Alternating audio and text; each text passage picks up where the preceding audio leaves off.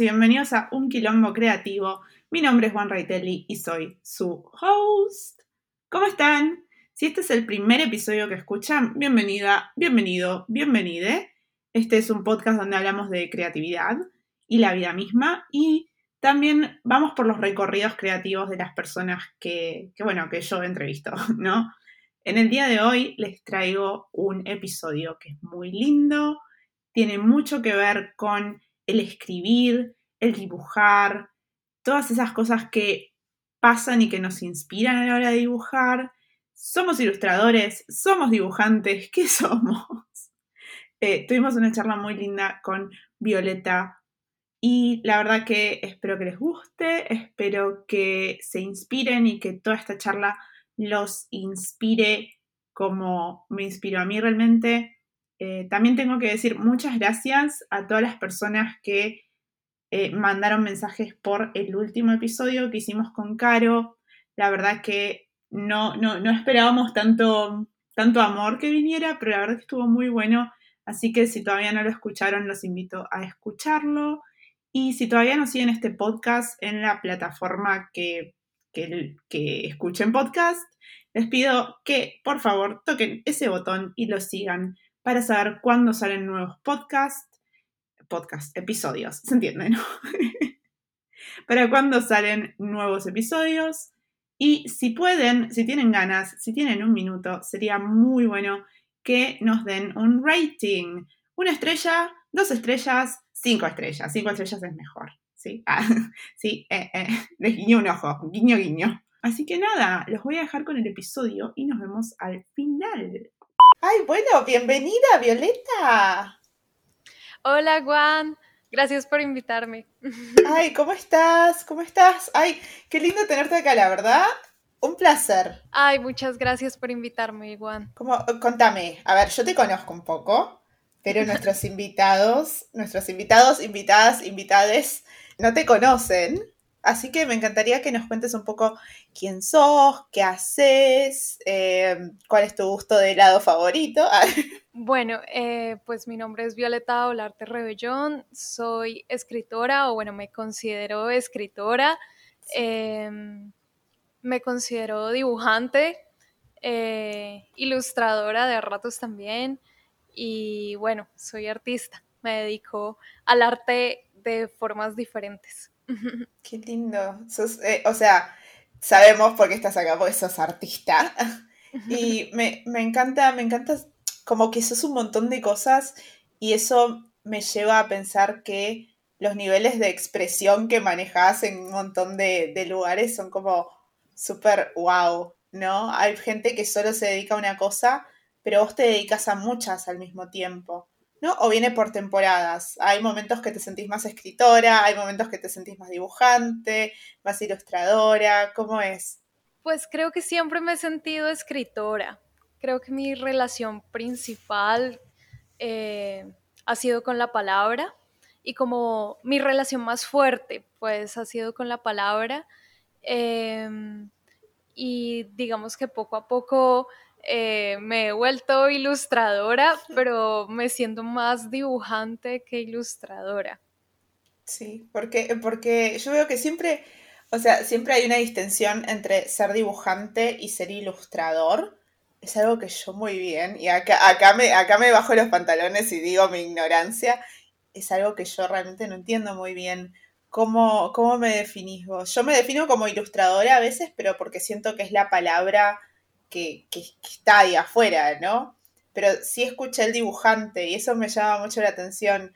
Para mí también es como todo un tema. Eh, esto de ser dibujante o ser ilustradora, creo que es bueno identificarse también como ilustrador o como ilustradora, porque pareciera como que le diera seriedad al oficio, ¿no? Como no estoy únicamente dibujando en parques o, o como haciendo un diario ilustrado, que bueno, pues también como que eh, todo eso es muy importante, pero digamos que no estoy dibujando exclusivamente lo que siento y ya, o como eh, cosas que observo, sino que también estoy haciendo como una construcción narrativa a partir de lo visual.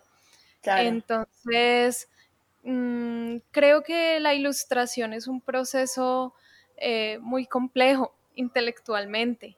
Sí. Y, no siempre lo hago. Sí lo hago.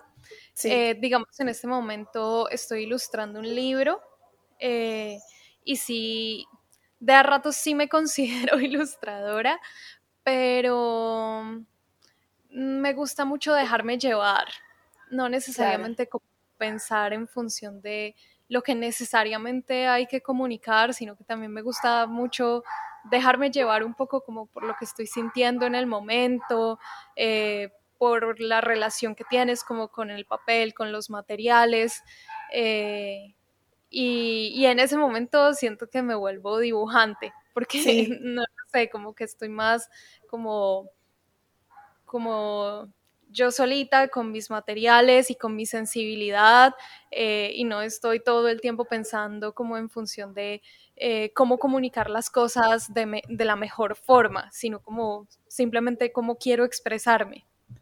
Me, encanta, es, em, es, algo que a veces pasa mucho, ¿no? Como que necesitas una palabra que defina tu oficio, ¿no? Que al final ser dibujante es un oficio, ser ilustrador también, más allá de que lo puedas estudiar pero creo que la parte de ilustración sí va a un, nicho más marketinero, ¿no? Como para decir, bueno, acá soy ilustrador, pero es, verdad esto de que la parte dibujante quizás es la parte que más se conecta con nuestra necesidad de expresión y con nuestra sensibilidad y con todo eso, ¿no? Sí, yo sí creo. Y digamos, a veces cuando digo que me siento más dibujante que ilustradora, pienso un poco en que a mí me cuesta demasiado trabajo ilustrar algo que no venga de mi sensibilidad, que literalmente que no salga de mí.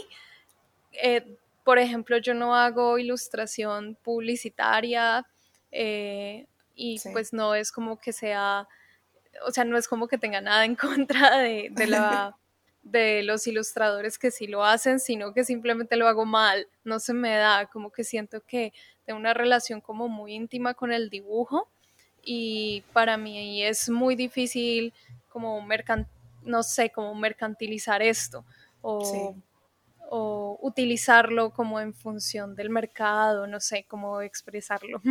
Sí, como usarlo como, como un como una herramienta para, ¿no? Que, sea más una herramienta a nivel eh, marketing o a nivel, no sé, no sé cómo explicarlo, pero sí creo que se entiende, como que estás vendiéndolo al dibujo.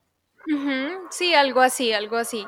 En cambio, siento que el dibujo puede ser algo mucho más, eh, más íntimo. No tiene que responder como a, como a un mercado, sino que simplemente como que estás allí expresándote. Sí, yo lo resiento también. Es, algo por lo que personalmente eh, me encuentro mucho más como, ¿cómo se dice? Como emocionada o con muchas más ganas de trabajar en mis proyectos personales de dibujo que en usar ese dibujo para trabajar, no sé, en una ilustración que va a ir en una web.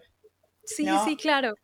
es, es ese medio que vos usas para quizás eh, es como que te dividís, ¿no? Y parte de tu trabajo de dibujo va a venderse, que ya es la parte de ilustración, la parte de hacer cosas que quizás te da plata, y después tenés esa, esa otra parte, ¿no? Esa otra relación o esa otra conexión con el arte que no tiene mucho que ver con hacer dinero, sino como con hacerte bien. Sí, sí. Sí. Eh, no sé, para mí eso es muy, es muy loco cómo llegamos, cómo, a veces necesitamos de, eh, de esto, de como intercambiar nuestros saberes o, nuestra, o nuestro oficio o lo que sabemos hacer por plata, ¿no? Y a veces llegas a, ese momento que decís y decís, qué loco, estoy dibujando y estoy dibujando para otros y estoy ganando plata con esto, pero a veces eso medio como que te saca el gusto ¿Cómo es para vos? Porque yo sé que vos eh, trabajaste en un libro, pero lo y trabajaste al mismo tiempo, no sé si tenías un trabajo como que te daba de comer y trabajabas en el libro. ¿Cómo, cómo fue eso? Contanos. Bueno, eh, mi libro se llama Púa la Niña Bruja. Lo escribí en el 2018. Eh, y en esa época yo trabajé ese año como joven investigadora de Colciencias em, y luego como promotora de lectura. Trabajaba en bibliotecas y la verdad es que eran trabajos que me permitían mm, la lectura, que me mantenían igual en contacto como con un ambiente, primero pues como investigadora, como con un ambiente académico, pero también iba a colegios, porque era una, era una investigación en colegios, y luego eh, con la red de bibliotecas, eh, pues estaba todo el tiempo en bibliotecas, hacía, eh, trabajaba con niños, con madres solteras, em, y todos los días leíamos cuentos. Entonces, digamos que no era como, no sé, como algo que fuera del todo en contravía con lo que yo deseo hacer o con lo que yo quiero. Mm, y, también creo que eso me permitió como hacer las dos cosas, como tener un trabajo estable o más o menos estable em, y al mismo tiempo crear, ¿no? No, no era como que, como que trabajara en un banco y luego llegara cansada. Tenías dos vidas. No, sí, no, tampoco era como, como que tuviera doble identidad. Eh, claro pero, y en especial cuando trabajé en bibliotecas, em, fue muy interesante porque eh, yo le leí mi libro a varios niños, como, como si fuera un libro que estaba ahí en la biblioteca, sí. Que estaba allí, sí, o como descargué este cuento de internet, lo imprimí, se los leí, y, y como que fueron un poco como mis primeros lectores y recibí opiniones sin que, sin que ellos estuvieran en posición como de críticos literarios, estaban siendo críticos literarios los niños con los que trabajaba. Mm, y fue muy lindo porque como que me decían que les gustaba el cuento eh, por ciertos eh, motivos o que les gustaban más unas cosas que otras o yo me daba cuenta que había una parte del cuento en la que se aburrían eh, porque es un cuento largo, entonces como que cambié esa parte del cuento como no, pues estoy haciendo dormir a los niños, entonces lo cambié.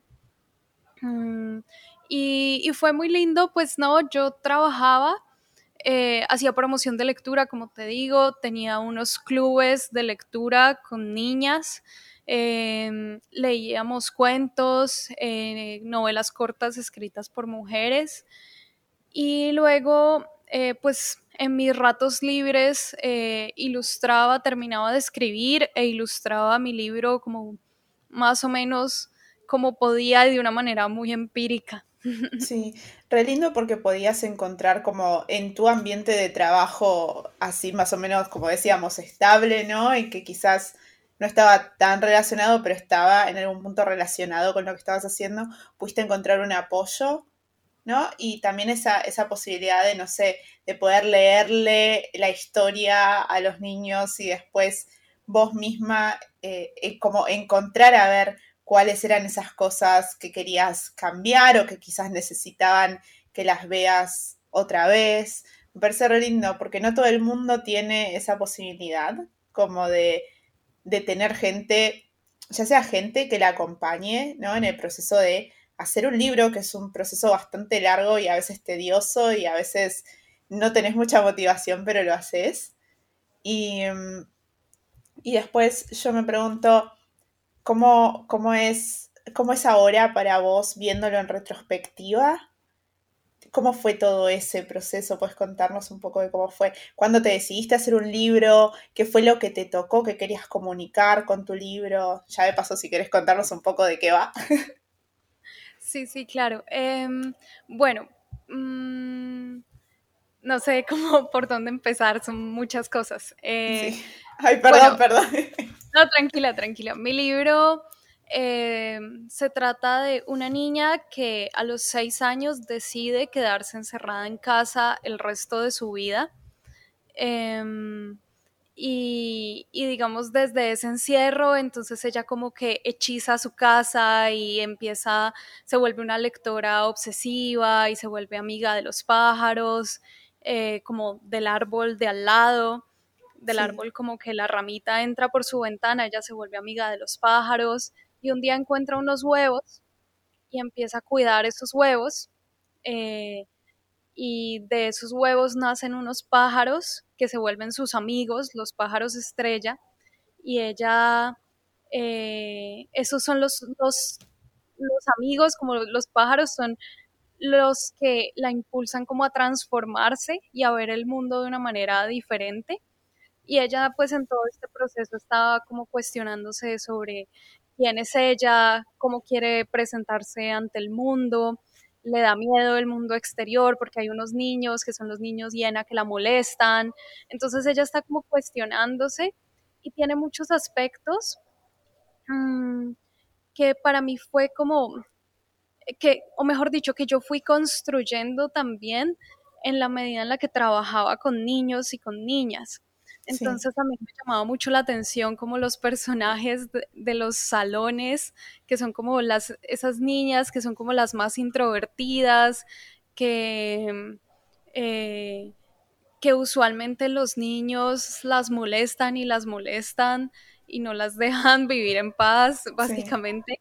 Y yo empecé a notar que cuando leía mi cuento, esas niñas empatizaban mucho con la protagonista del cuento. Entonces fue muy lindo como hacer este proceso al mismo tiempo que yo tenía contacto con niños y niñas. Eh, pues también el libro tiene mucho que ver como con mi historia de vida o como, como que es una niña que vive en el campo, entonces me hace recordar eh, la época en la que yo vivía en el campo con mis papás. Sí. Mm, todo el tema como de la brujería me hace recordar a mi madre, que siempre ha sido como que le gustan las cosas así brujitas, como los cuarzos, las velas, los rituales, le, pone comida a los ángeles, sí, como que siempre, ella siempre ha estado metida en esas cosas, entonces es un libro que habla mucho también sobre mi relación con mi madre, pero lo interesante es que lo pude construir mientras trabajaba con niños y niñas. Em, me pareció como muy bonito eso porque además yo creo que cuando uno quiere escribir literatura infantil, em, uno se tiene que formar por un lado, o sea, como desde una perspectiva tienes que aprender a escribir tienes que aprender a escribir para niños, que no es lo mismo que escribir para adultos, o si piensas en escribir para adolescentes, también como, como pensarte en una literatura que sea amable con los adolescentes, digámoslo así, pero también tienes que conocer a los niños y conocer a los adolescentes. No se trata únicamente como de... Em, consumir un montón de libros y hacer talleres de escritura y eh, no sé, como que o meterte en estas esferas, involucrarte, o como, como que no se trata de involucrarte en las esferas intelectuales de la literatura únicamente, eh, o no, no se trata de eso, se trata en gran medida de conocer a los niños y a los adolescentes, qué les gusta leer, con qué se divierten, que los, que los hace sensibles, porque además tampoco es suficiente con recordar eh, tu infancia y tu adolescencia o pensar, bueno, es que este producto a mí me habría gustado leerlo cuando yo era niña eh, o cuando era adolescente. No se trata de eso porque tú no, no te estás escribiendo ni a ti ni a los niños de los 90 le estás escribiendo a las infancias y a las adolescencias, llamémoslo. De ahora, sí. De, ahora. después. Entonces, creo que implica mucho compromiso en lo que, en lo que respecta, pues, el, el, estudio de la palabra, de la narración desde la perspectiva de la literatura infantil y juvenil, pero también mucho compromiso y creo que muchísimo más eh, con las infancias conocer las infancias, involucrarte en sus vidas, eh, jugar con los niños, leerles, porque de lo contrario, eh, ¿qué producto vas a sacar? Un, producto que puede tener calidad literaria, pero puede que sea aburrido o que, no sensibilice a las infancias. Sí, que no tenga como un appeal a la gente que, que realmente a la que está dirigida, ¿no? Sí, claro. Sí, es... Em, suena como que hay mucho trabajo, no solo, no solo del trabajo que uno creo que todo el mundo imagina que es cuando escribís un libro y cuando tenés una idea y la querés llevar a, un proyecto terminado, eh, esta disciplina, ¿no? Y esto de sentarse, de escribir, de dibujar, de, ver qué es lo que vas a dibujar, sino también de, conocer, del conocer quién es tu público, del estar ahí, del conocer quiénes son las personas que, te ayudan a, como a ver, ¿no? Estas cosas de las que querés hablar. O sea, tú, tú me da la sensación de que eh, viendo todas estas personas, o sea, viendo todos estos niños, niñas, niñes que, con los que trabajabas, eh, hacía como que el cuento fuera mucho más vivo, ¿no? Como que tu imaginación eh, se despertara mucho más y, pudieras basar tus ideas en cosas que estabas viendo. No sé, me parece muy loca la.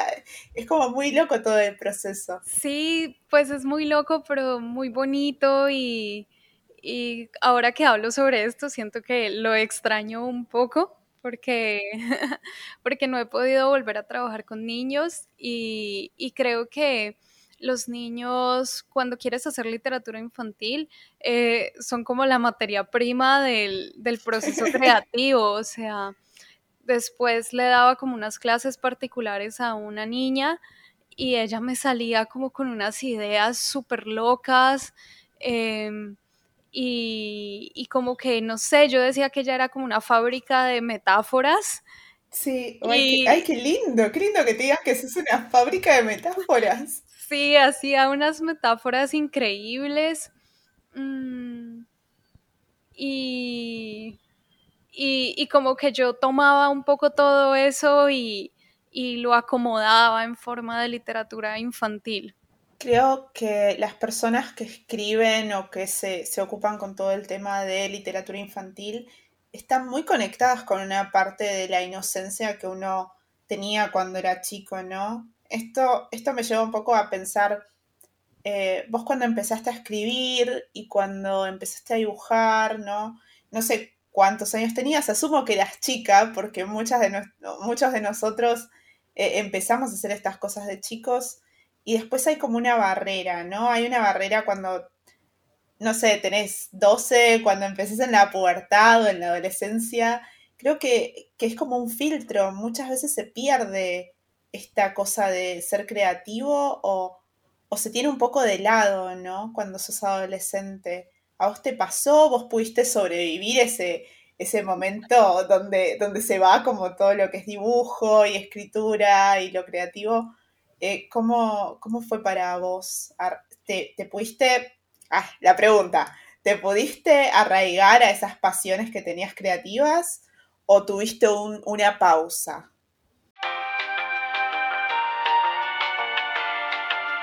Antes de seguir, quería contarte que si disfrutas de estos episodios, puedes descubrir más contenido en Patreon.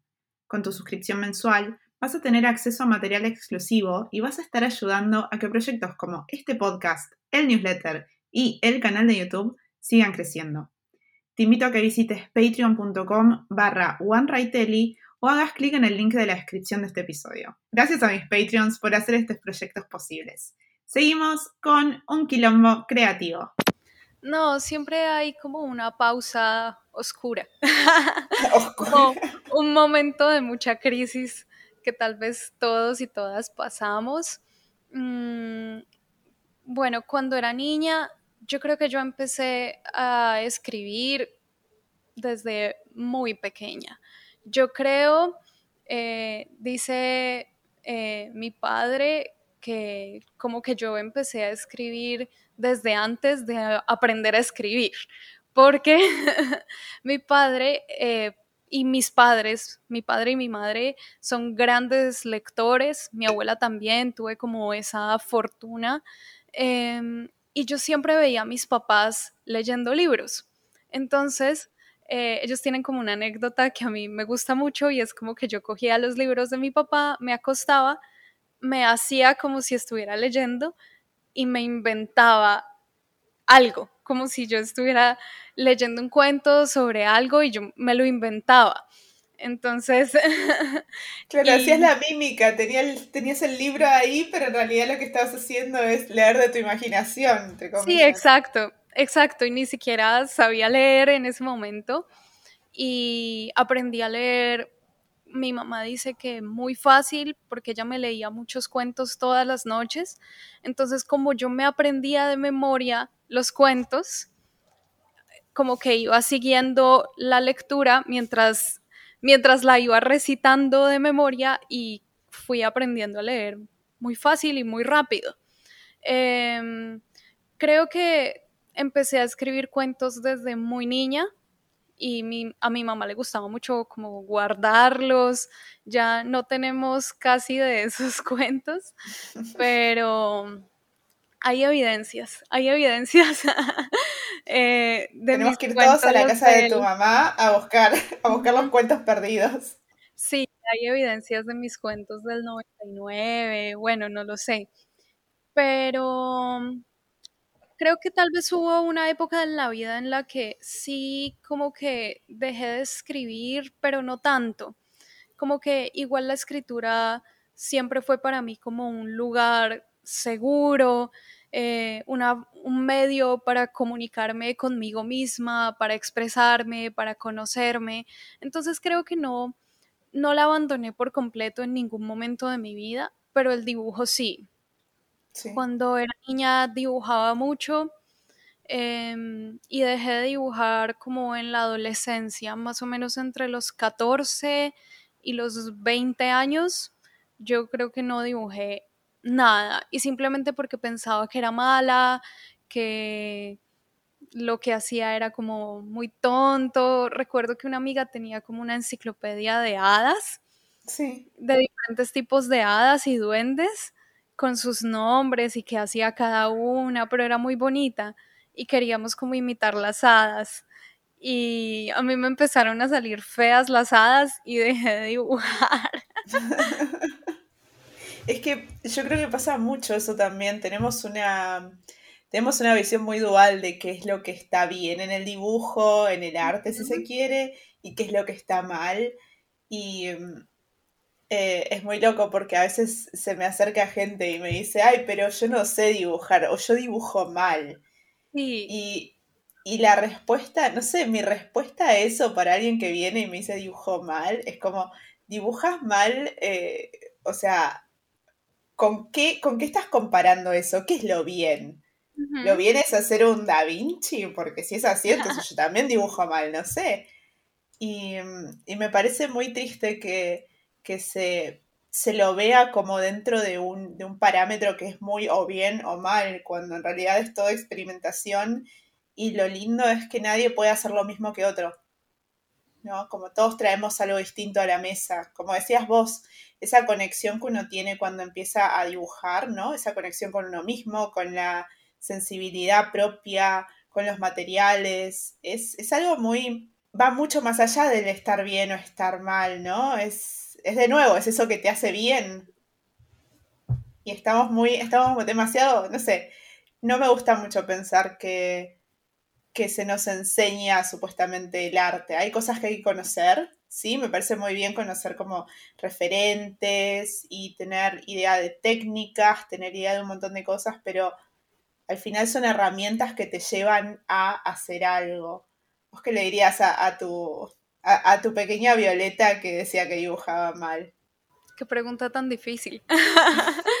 No, no, pues creo que le diría que, que lo importante es como expresarse, más allá de si queda bien, en cuanto a... Es que de pronto pensamos bien o mal en función del realismo, ¿no? Como, como dibujo bien si lo que está acá en el papel se parece a la realidad. Eh, pero creo que le diría que dejara de pensar en realismo y explorara más bien eh, los colores, las texturas, que fuera más agresiva, que fuera menos temerosa, mm, que no pensara que, también que no pensara tanto en el resultado y se enfocara más en el proceso y en cómo eh, es, ese proceso te genera goce, disfrute, eh, te hace sentir más liviano, te trae felicidad eh, y ya después los resultados con el tiempo van mejorando. Y también yo creo que cuando uno dibuja con alegría o, bueno, no digamos con alegría, pero sí como con sentimiento, eso se nota, se nota en el resultado. Se nota cuando el dibujante, ilustrador, lo que sea, puso allí sus emociones. Y cuando no, también se nota. Sí, es verdad eso. Estoy, muy de acuerdo. Es como que tienen otro, tienen otro sabor, tiene, tiene otra forma de, de, verse cuando algo tiene realmente un... Como que los dibujos tienen un alma, ¿no? Sí. Y que uno ve más allá del resultado, ve lo que te quiere contar. Eh, me parece increíble y quería hablar de tus dibujos ahora que venimos para este lado, porque, eh, bueno, para, todos los que están escuchando, Violeta tiene un Instagram que es muy bonito, es muy bonito el Instagram de Violeta, eh, y hace muchos dibujos que me dan muy oníricos, ¿no? Tenés como una cosa, eh, esto que vos decís, de estar conectada con los sentimientos, con las sensaciones, ¿no? Con vos misma se ve mucho en tu trabajo eh, de ilustración y, me encantaría preguntarte cómo, eh, cómo llegas a, estos dibujos, cuáles son tus temáticas, porque yo, yo puedo decir onírico, pero vos me podés decir, no, anda. Así que contame, ¿qué te inspira a la hora de, dibujar? Em, yo creo que tienen mucho de, mucho de oníricos mis dibujos. ¡Ay, bien, bien! Eh, eh, y no es como que sean súper eh, fantasiosos, no necesariamente, pero sí creo que salen de un lugar mm, al que no siempre tengo acceso, como un lugar de mi imaginación que aparece cuando sueño, cuando estoy demasiado feliz o cuando estoy demasiado triste o cuando estoy meditando o, no lo sé, o escuchando música o en contacto con la naturaleza, pero es como esa, eh, esa parte de la sensibilidad como a la que no siempre tienes acceso, no digamos inspiración, porque yo no creo en eso como la musa de la inspiración, como el hada que baja y, te, te dice qué hacer, ¿no? Pero, mm, pero sí, eh, sí es como, eh, como un espacio eh, al que no se llega todos los días y la sabiduría está como en identificar de qué manera llegas a esos lugares sensibles y cómo los puedes utilizar en, tu arte, digámoslo así. Sí. Em, pero bueno, como, que me estoy eh, yendo como hacia muchos lugares, pero... pero, me re gusta, porque ahora, ahora quiero preguntarte otra cosa, porque siento que, va, no sé, eh, ¿vos tenés rituales a la hora de como si se quiere, invocar tu creatividad o conectarte con esa, con, esa parte sensible a la que no siempre tenemos acceso. ¿Tenés algún tipo de ritual? No tanto. O sea, no es como que antes de dibujar medito, prendo una vela, eh, pongo música. No, o sea, no, no ese tipo de ritual, pero sí, por ejemplo, para mí es muy importante em, estar en contacto con la naturaleza. Eh, yo agradezco mucho eh, con todas las dificultades de Colombia, agradezco mucho este territorio, el mar, el río, los árboles, como tener contacto con el río, me parece una cosa increíble. Entonces procuro ir al río al menos una vez al mes, a veces no puedo, pero a veces voy una vez a la semana, em, me doy un paseo en bici, eh, voy, subo a la montaña y casi siempre en el momento en el que en el que estoy como en medio de la naturaleza me vienen muchas ideas. Y ya después como que tal vez en ese momento lo que hago es como escribirlas, como o si pienso en función de las imágenes, describir las imágenes o tomo alguna foto y ya después me siento a dibujar. Pero no es como que yo tenga un ritual para dibujar, pero sí creo que tengo como una, eh, como una higiene emocional. Eh, wow. Como que para mí es muy importante como despejar la mente, no estar siempre en función de producir, no estar siempre en función del trabajo descansar, cuidarme, estar en contacto con la naturaleza, observar. Em, todo esto tiene mucho que ver con eh, la poesía haiku también, que bueno, yo doy talleres de poesía haiku y la estudio desde hace muchos años y, todo lo relaciono con eso, como con estar en el momento presente, observar con atención. Em, y bueno, como que todo eso lo aplico a la hora de dibujar, pero es más como un estilo de vida, digámoslo así, es como algo muy general, no es como el ritual para el momento de sentarte a dibujar, sino como, como que es organizar la vida de tal manera que tengas un espacio para la creación y también un espacio para las emociones y un espacio para eh, lo sensible. Bueno, suena como si siempre lo hiciera así, no siempre uno, uno tiende a descuidar a veces lo sensible, pero bueno, intento que sea así porque pues siento que la sensibilidad es mi herramienta y si quiero vivir de la escritura, del dibujo, del arte de alguna manera, pues tengo que cuidar también mi herramienta de trabajo. Sí, sí. Eh me, encantó todo lo que dijiste, me siento súper como tocada por, me siento súper tocada por todo lo que dijiste porque yo me considero también una persona muy sensible y siento que parte del arte es esto, ¿no? Es, es conectar con tus emociones, es ver, es ver qué es lo que querés expresar, pero no, de nuevo, como decíamos, no en una función del trabajo y de la producción, sino en una función de, de vos misma, de estar con vos misma y de saber, no sé, de conocerte, de estar en la naturaleza. A mí me pasa que yo necesito mucho también de la naturaleza y mucho de mi trabajo eh, a la hora de ilustrar tiene que ver con la naturaleza y me encanta como trabajar con toda la paleta de verdes, con toda la paleta que tiene que, que, que inspira algo en mí, ¿no? Que son esos colores que, son literalmente que vienen de la naturaleza y vos te sentís como... A mí me pasa que cuando me siento muy abrumada por la vida en general, es la naturaleza al lugar donde, donde voy para abstraerme, para abstraerme y, poder volver a mi centro, porque es muy difícil eh, con todos estos ritmos que se llevan en, en, la vida normal, si se quiere, no sé cómo decirlo, pero con todos esos ritmos que uno tiene en, la vida de cada día, ¿no? En las rutinas, eh, es muy difícil abstraerse y volver a tu centro, porque no siempre te das esa pausa y no siempre te das ese, entre comillas, lujo de parar y de redireccionar, ¿no? Y ver para dónde quieres ir o qué quieres hacer. No, hay tiempo muchas veces. O te dicen que no hay tiempo. Sí, sí. Em, hay que cuidar mucho el tiempo libre.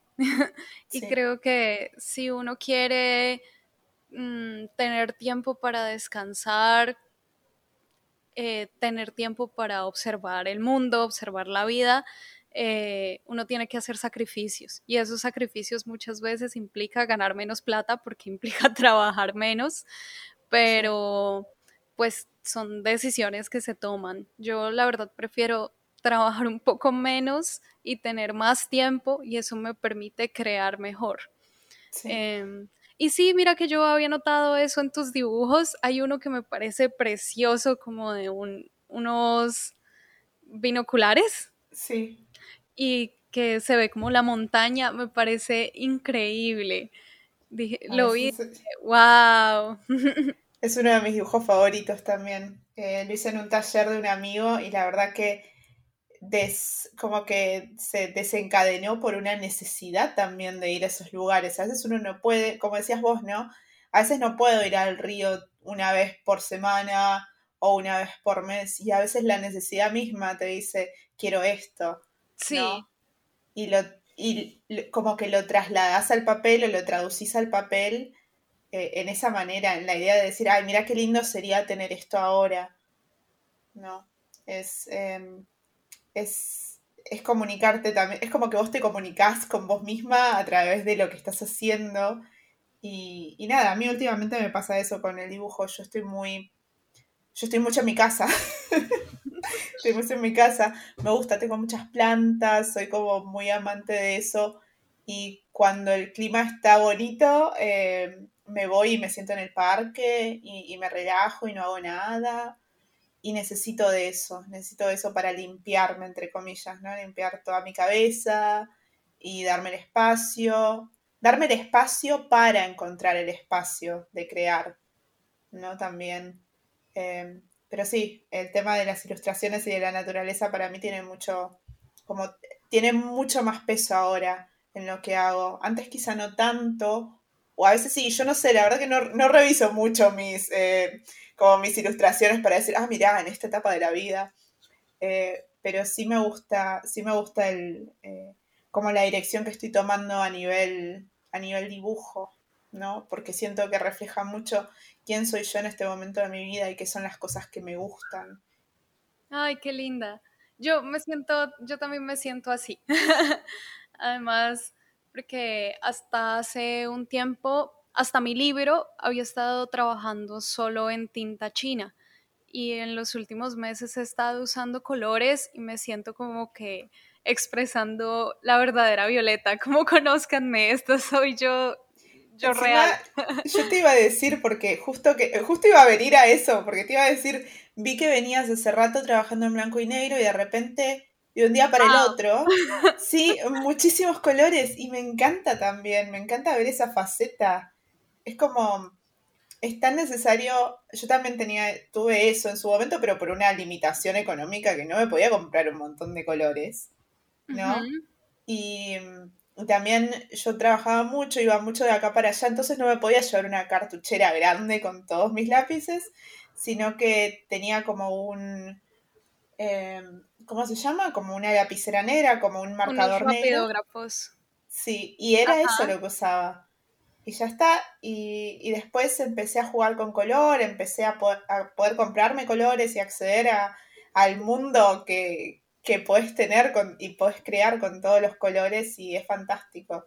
Y tu trabajo en color es fantástico, tiene una personalidad. Ay, muchas gracias, Juan. Es muy importante para mí porque yo me tardé mucho tiempo en pasarme al color y sentía como que solo me podía expresar eh, con tinta en blanco y negro. También empecé dibujando con rapidógrafos porque no tenía tan poco dinero para comprar muchos materiales y como que dibujaba como más un hobby, un ratico, terminando la universidad como que dibujaba durante las clases, pero no me lo tomaba tan en serio, entonces como no tenía el espacio para dedicar, para dedicarle exclusivamente al dibujo, em, tampoco compraba materiales, pero bueno, ya últimamente dije, quiero explorar, explorar eh, otras formas de expresarme.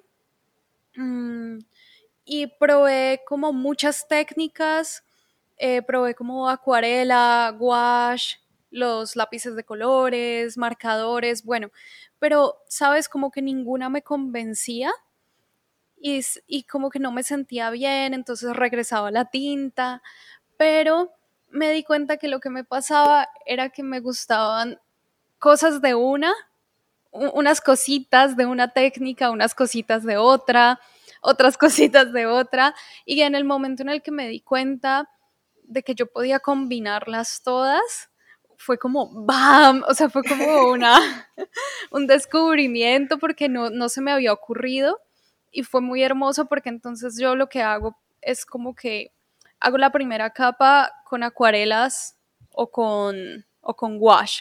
Sí y encima coloreo, algunas partes las coloreo con lápices de colores, em, otras partes las coloreo con óleo pastel, em, otras digamos que dejo el, el gouache un poco más intenso o le pongo otras tonalidades de gouache encima o uso acrílicos encima. Em, y, como que sobre todo esta, esta posibilidad de jugar con el gouache, los lápices de colores y el óleo pastel fue lo que me atrapó de lleno en el dibujo a color porque me permitió como explorar diferentes texturas y tonalidades y, y, jugar mucho con eso y no quedarme como solo con una. Entonces, cuando me quedaba solo con una, como que yo sentía que, no me podía expresar bien. No sé cómo explicarlo. Faltaba algo, faltaba algo. Pero desde que ya más o menos como que aprendía a mezclarlo todo, no sé, he sido muy feliz dibujando a color. Sí, sí, eh, a mí me encanta eso también, la posibilidad de mezclar y de... Al final es jugar, ¿no? Porque sí. es eso, es jugar y es poder volver a esa parte de decir, bueno, de nuevo, no pensemos en el resultado, probemos a ver qué pasa. ¿no? Y me encanta, me encanta eso y me encanta el espacio también eh, que se puede generar con, la idea de probar y jugar y explorar. Y mm, vos me contaste hace ratito que das talleres. ¿Cómo es, ¿Cómo es para vos enseñar? ¿Cómo es para vos transmitir todas estas fascinaciones que tenés? Y me dijiste que son talleres de poesía haiku. Sí. Y nos puedes contar, nos puedes contar un poco qué es la poesía haiku en sí. Yo no tengo mucha idea. Eh, la poesía haiku es la poesía tradicional japonesa em, que celebra el movimiento del mundo. Em, es una poesía muy breve de 17 sílabas eh, y es una poesía muy meditativa que tiene una filosofía muy amplia que no podría, tendríamos que hacer un, un episodio completo sobre la poesía haiku. Pero, pero digamos que yo creo que el haiku es casi una forma de vida, como una herramienta para vivir observando tu entorno y observando el movimiento del mundo, las estaciones, eh, los cambios eh, climáticos, los cambios de las personas, es como una herramienta para observar el cambio. Eh, y celebrarlo y celebrar el nacimiento y celebrar la muerte. Entonces yo pues descubrí esta poesía a los 17 años, ahora voy a cumplir 27, o sea, hace 10 años y, primero fui como mm, lectora de esta poesía durante mucho tiempo Luego empecé a escribirla y luego me di cuenta de que podía enseñarla eh, con, pues en talleres en esa época trabajaba con bibliotecas, con colegios públicos, entonces empecé a hacer como unos talleres al principio muy como empíricos, como, como se me iba ocurriendo, eh, con chicos en colegios públicos, em, con comunidades rurales acá en el Valle del Cauca y, y bueno, eh, fue una experiencia muy bonita, eh, y, pero claro, pues yo todavía estaba como aprendiendo también, poco a poco fui como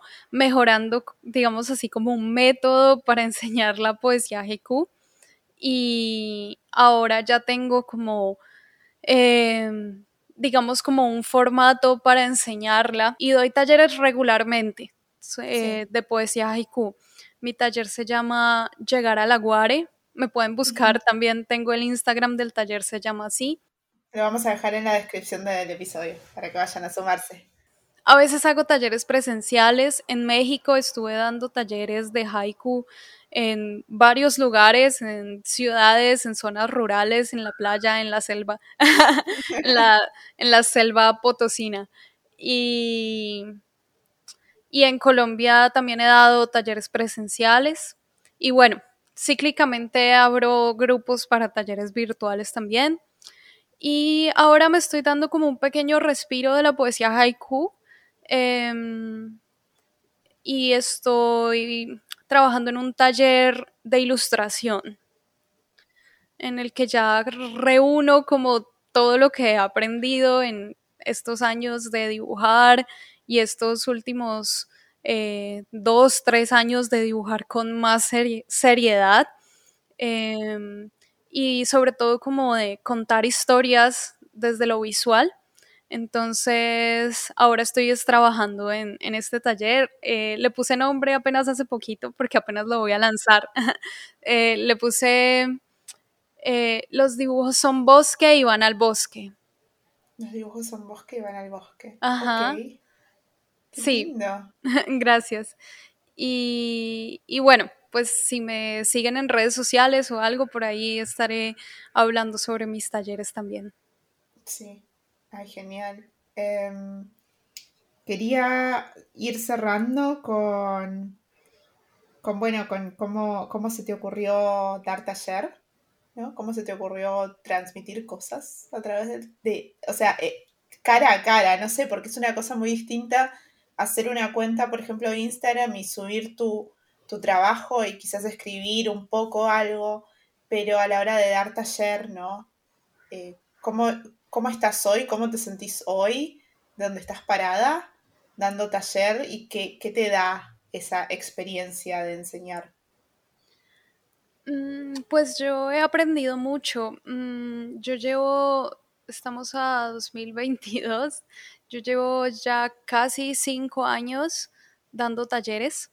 Mm, y digamos como que al principio daba talleres como sobre lo que me tocaba dar eh, en el trabajo, como eh, haga un taller de cuento o haga un taller de poesía y yo me lo tenía que rebuscar, como buscarme eh, libros ilustrados que hablaran sobre esos temas o llevarles a los chicos fanzines y hacerles talleres de fanzines, como inventarme los talleres pero fueron más bien pocos los talleres como que, em, que yo pude como diseñar desde mi sensibilidad eh, hacia ya como que con el tiempo, mejor dicho, fui haciéndolos. Y después cuando dejé de trabajar pues como adscrita a organizaciones o o a lo público, al sector público, empecé a hacerlo por mi cuenta. Y ha sido muy hermoso porque he podido mm, dar talleres de lo que me gusta, enseñar lo que me gusta, hablar desde la sensibilidad, eh, pensar menos en el producto cuando estás adscrito como a una entidad casi siempre te piden como, bueno, tienes que, cada niño tiene que hacer un cuento, o cada niño tiene que hacer un fanzine, eh, o tienes que hacer una exposición, pero si lo haces como eh, por tu cuenta es un poco más tranquilo, como, bueno, eh, la idea es como que haya unos resultados, pero más que todo es como que vamos a disfrutar el proceso. Y ha sido muy lindo, ha sido como una experiencia de mucho aprendizaje y también para mí dar, talleres es como, mm, es como eh, un trabajo de campo también, porque durante los talleres eh, yo siempre siento que los asistentes me ofrecen cosas, como que me ofrecen una parte de su sensibilidad, me ofrecen una parte de su ternura y yo me quedo pensando en eso y después a partir de ahí también eh, me surgen ideas para crear mm, y, también como que dar talleres me permite estar en contacto y como en permanente eh, que hacer como creativo. Como que, como que me activa mucho la creatividad, no, no me permite detenerme. Y bueno, ha sido un proceso muy, muy lindo y muy enriquecedor que hago eh, porque me gusta, porque lo disfruto, porque me hace feliz. Em, lo he hecho gratis muchas veces, ya no lo puedo hacer gratis porque pues necesito vivir de algo, pero honestamente no lo hago por el dinero, lo hago porque lo disfruto mucho. Sí, sí, sí, yo creo que a veces es eso, ¿no? A veces uno, eh, nada, el dinero es como la parte, la parte del costado que uno dice, bueno, es mi trabajo también, entonces requiere de, requiere de un, ¿cómo se dice? De, un pago, de, de, una transacción económica en el medio, pero lo que realmente mueve esa, esas ganas, ¿no? Suele ser la experiencia, la experiencia que, que te llevas vos y que se llevan las otras personas, ¿no? Las personas que van, las personas que quieren estar ahí. Em, la verdad que, nada, estoy... Eh, siento que hay un montón más para hablar, Violeta. Vas a tener que volver a, vas a, tener que volver, a volver al podcast. Em, podemos hacer, sí. podemos hacer un episodio solo de talleres creativos. Porque además hay demasiadas anécdotas sobre los talleres, sobre el hecho de enseñar, como que, por ejemplo, yo le daba clases a una niña y cuando le daba clases a ella, eh, le daba clases en la casa de mi mamá y se murieron los peces en la, en la pecera de mi mamá, todos, fue como una tragedia familiar y ella me hizo como unos comentarios em, y me dijo como que las peceras eran como espejos, no recuerdo qué me dijo, y a partir de ahí yo escribí un cuento que se llama El pez en el espejo. Y con ese cuento me gané un concurso en México. Entonces para mí es como increíble la enseñanza porque me brinda muchas herramientas. Cuando es con niños en especial, siento que los niños me regalan una parte grandísima de su sensibilidad. Como te decía, son son como fábricas de metáforas. Y, y, cuando es con adultos, igual también lo disfruto, igual también siento que la gente te brinda un montón solo con el hecho de asistir a tus talleres y, y a partir de ahí después como que escribo, hago dibujos, no sé, para mí dar talleres es algo muy lindo. Y como te digo, o sea, como esta anécdota de la niña, podríamos, eh, sacar muchas más. Sí, podríamos seguir. Ay, eh, Violeta, muchas gracias por venir. ¿Nos querés decir dónde te podemos encontrar? Igualmente todos los links van a estar abajo en la descripción de este episodio, como siempre. Em, bueno, en Instagram me encuentran como arroba marvioleta rayita abajo y mi taller se llama Llegar a la Guare eh, con W, es una palabra japonesa, eh, no está en inglés, Llegar a la Guare Em, y ya, pues en Facebook es como barrita Marvioleta Ilustración. Sí. Mm, tengo un cafecito, no está muy activo, pero allí tengo un cafecito por si quieren apoyar mi proceso creativo y ya. Ay, qué bueno. Bueno, Violeta, muchas gracias, muchas gracias por venir. Eh, nada, estoy muy contenta, la verdad que estoy segura que nos dejaste un montón a todos, o por lo menos a mí me dejaste un montón, si a los demás, los demás no sé, no puedo hablar por ellos, pero mm, estás invitadísima de nuevo al podcast. Ay, qué eh, hermosa. Sí, siento que podemos seguir hablando de esto y podemos seguir compartiendo. Eh, nada, muchas gracias por venir. Muchas gracias, Juan, a ti por invitarme y nada, estoy muy contenta y la pasé muy bien. Además hablamos muy bien, nos llevamos muy bien, como que es muy divertido conversar contigo. Ay, gracias, gracias. Gracias Violeta, gracias a ustedes por escucharnos. La verdad que es súper lindo poder compartir en este espacio nuestras experiencias creativas y también nos encantaría escuchar de tu experiencia creativa. Si querés, puedes mandarnos un mail a hello con w y e, y nos cuentes tus experiencias creativas y nos cuentes cómo empezaste a dibujar o cómo empezaste a hacer tu arte. Es muy lindo siempre escuchar de sus experiencias para, no sé, como para complementar y que esto sea unida y vuelta. Si tenés ganas de apoyar este podcast, voy a dejar los links de El Cafecito y de Patreon si te querés sumar como a una comunidad y acceder a contenido exclusivo. Y te recuerdo que también puedes ir a chusmear mi, tengo que tomar aire, mi newsletter, mi canal de Twitch, mi, eh, este podcast, ¿no? Sí, puedes ir a escuchar todos estos episodios del podcast y puedes ir a ver mi canal de YouTube donde pongo mucho más contenido sobre la creatividad y sobre mi trabajo como ilustradora. ah, tomo aire. Bueno, chicas, muchas gracias por estar acá y nos vemos en el próximo episodio de Un Quilombo Creativo. Hasta chao.